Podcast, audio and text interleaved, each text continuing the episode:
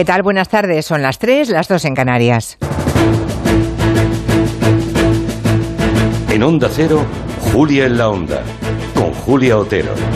Hoy se ha inaugurado oficialmente la cumbre de la OTAN en Madrid, un encuentro que el secretario general de la OTAN, Jens Stoltenberg, ha calificado como histórico y transformador.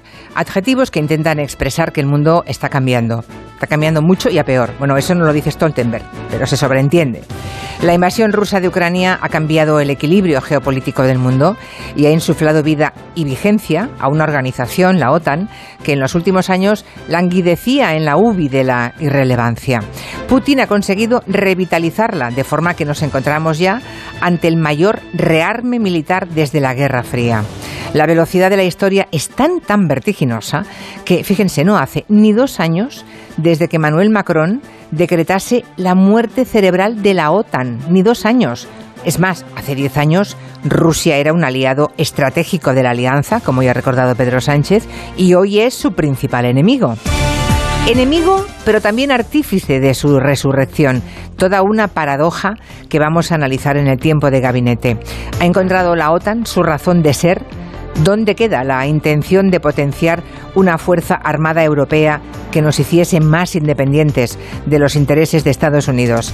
Porque claro, hoy gobierna Biden, pero ¿y si volviese Trump?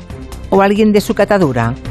Nos lo preguntaremos en tiempo de gabinete con Elisa Beni, Javier Gallego y Fernando Iwasaki. Y aunque todo gira alrededor de la cumbre de la OTAN, esta semana hay otra cita internacional que nos atañe y mucho. Es la conferencia sobre los océanos de la ONU, que empezó el lunes en Lisboa. Salvar el océano, proteger el futuro, ese es el lema. Nuestros mares y océanos son los pulmones del planeta, porque no solamente fabrican el 50% del oxígeno que nos hace falta, sino que también son el mayor sumidero de dióxido de carbono.